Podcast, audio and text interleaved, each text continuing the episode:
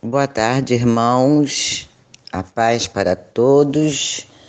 Dando continuidade à nossa leitura de Isaías do 37 ao 33, no dia 5 do 8.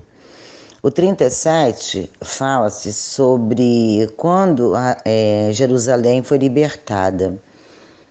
É, quando o rei Elequias ouviu os relatos da afronta de Senacaribe, Senaqueribe, imediatamente retirou suas vestes e cobriu-se de pano de saco, pois era um sinal de luto, arrependimento e humilhação. Imediatamente ele entrou na casa do Senhor e enviou os mensageiros ao profeta Isaías, lhe comunicando o que estava acontecendo, pedindo para que ele orasse, orasse em prol do seu povo. Só que o próprio Ezequias vai ao templo de Deus e se prostra diante do Senhor, orando, contando a Deus toda a zombaria de Zenaqueribe e da fragilidade de Jerusalém, abrindo assim seu coração para Deus e nos ensinando como devemos nos comportar diante dos problemas maiores do que nós, pois nossa força vem do Senhor e a nossa alma deve ser derramada diante dele. Após a sua oração, a resposta veio através de Isaías, que disse: Creia, pois ouvi sua oração acerca de Senaqueribe, rei de Assíria.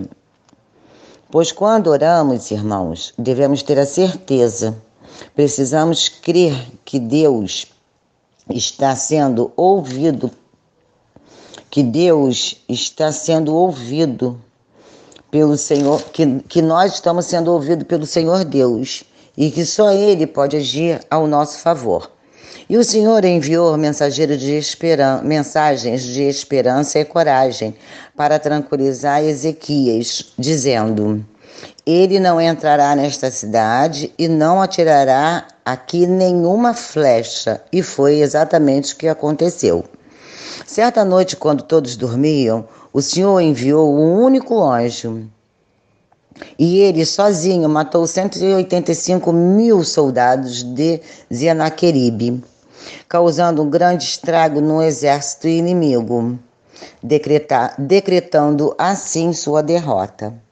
Quando todos acordaram na manhã seguinte, viram todos mortos ao redor de Jerusalém, pois enquanto dormiam, Deus guerreava por eles e dando-lhe a vitória. Dando-lhes a vitória. Assim, irmãos, acontece nas nossas vidas, quando, quando confiamos no Senhor e nenhum deles entraram em desespero, pois antes de qualquer coisa, coisa eles oravam. E assim devemos fazer, colocar Deus diante de todos os nossos problemas, dores e fraquezas. A atitude do rei Ezequias deve ser a nossa oração diariamente. E orando, ele disse: Senhor dos exércitos, Deus de Israel, só tu és Deus sobre todos os reinos da terra, cujo trono está entre os querubins. Tu fizeste os céus e a terra. E ele reconheceu após essa oração, ele reconhece que Deus não é apenas um Deus, mas o único Deus. E pedindo a Deus que os livrasse daquelas nações, pois eles adoravam um Deus de pedra, de madeira e para que eles soubessem que só Deus é o único e verdadeiro. E só Ele pode nos salvar e nos libertar dos inimigos, libertando assim Jerusalém. Desta forma, o rei Zenaqueribe voltou para sua casa envergonhado e pouco tempo depois foi morto por seus próprios filhos, que está no versículo 38. Assim como o rei Ezequias apresentou uma carta ameaçadora dizendo ao Senhor, é, é, diante do Senhor, nós também devemos apresentar para Deus nossos pequenos ou grandes problemas, para que para reivindicarmos as promessas do Senhor, pois o que Deus promete, ele cumpre. E no versículo 34, 35, ele fala: Por amor a mim e do servo Davi. O Senhor está dizendo que guardará e protegerá a cidade para a honra de si mesmo, pois esta cidade foi construída para adoração ao meu nome, ao nome do Senhor, e por amor ao meu servo Davi, manterei a minha palavra. E no Salmo 50, 15, nos diz assim: Clama a mim no dia da sua angústia, angústia, e eu o livrarei e você me honrará. No 38, nos fala da doença de Ezequias e a sua cura, que, né, que foi maravilhosa. Após vermos no capítulo 37 que Deus deu uma grande vitória a favor de Jerusalém, Ezequias ficou muito doente, à beira da morte. A Bíblia Sagrada não nos revela quando ele ficou doente, mas talvez tenha ficado doente antes mesmo da Assíria ter cercado Jerusalém.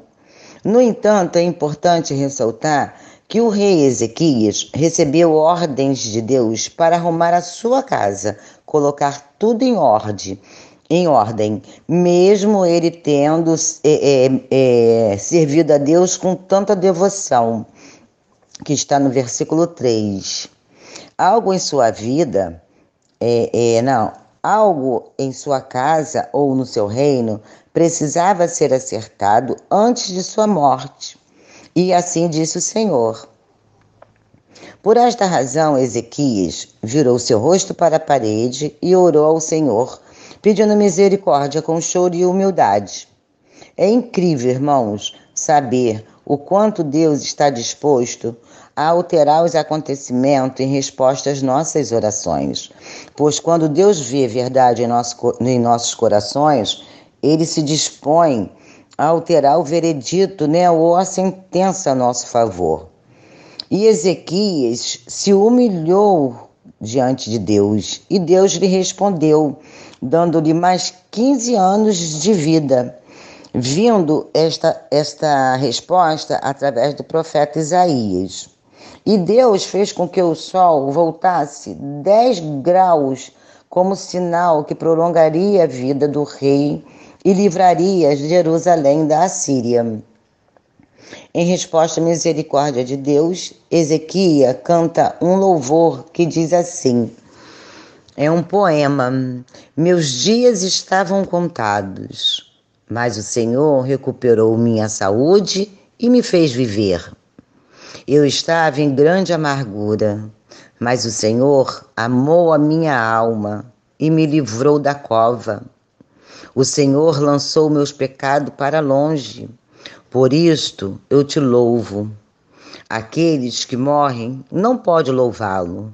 São os vivos que o louvam. Querido Deus, obrigada por me permitir permanecer mais tempo entre os vivos. Lindo, né, irmãos, essas palavras de louvor. Uma canção linda. E nós estudamos também, em 2 Crônicas, capítulo 7, versículo 14, que o Senhor nos encoraja sempre dizendo: Se o meu povo que se chama pelo, que chama pelo meu nome se humilhar, orar e buscar a minha face, e se afastar dos maus caminhos, dos céus eu ouvirei, e perdoarei os seus pecados e curarei a sua terra.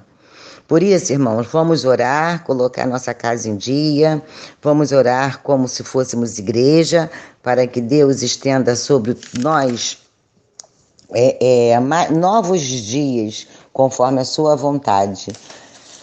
Pois o Senhor está voltando e não quer ver ninguém perdido. Amém? No 39, é bem pequeno, mas é, é um momento em que os baixa, embaixadores da Babilônia são enviados a Jerusalém e sobre o orgulho né, de Ezequias.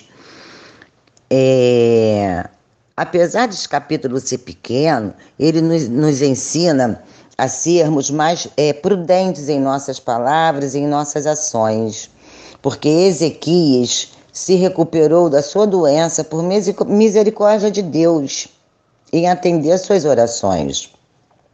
Mas a, a notícia desse milagre se espalhou E tempos depois, o rei da Babilônia ouviu tudo isso sobre esse milagre e enviou o seu próprio filho e alguns funcionários do governo com uma carta especial, com uma carta especial e um presente de boas-vindas.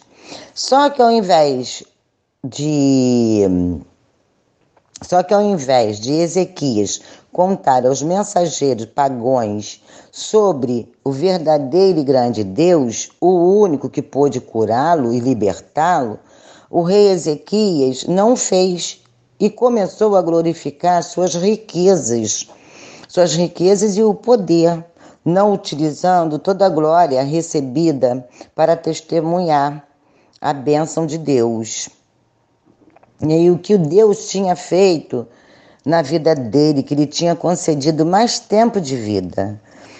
E então ele voltou a atenção dele toda da, do pessoal do, do povo da babilônicos, o povo babilônios, para si mesmo e não para a glória do seu reino, e não para a glória de Deus, só para a glória do seu reino. Por isso que é importante, irmãos, nosso testemunho verdadeiro, pois só assim teremos potencial para influenciar centenas de pessoas a caminhar ao caminho do Senhor. E a força, o que é a força de uma oração? Vale lembrar as palavras de Isaías, que está no versículo 5, que falou para Ezequias: Ouve as palavras do Senhor dos exércitos, pois em meus dias haverá paz e verdade. Bonitas palavras, né?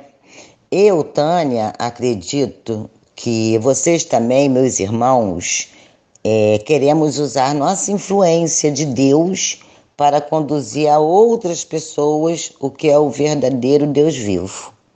Amém, irmãos. É isso aí, vida que segue, vamos que vamos, que Deus está no comando. Beijo.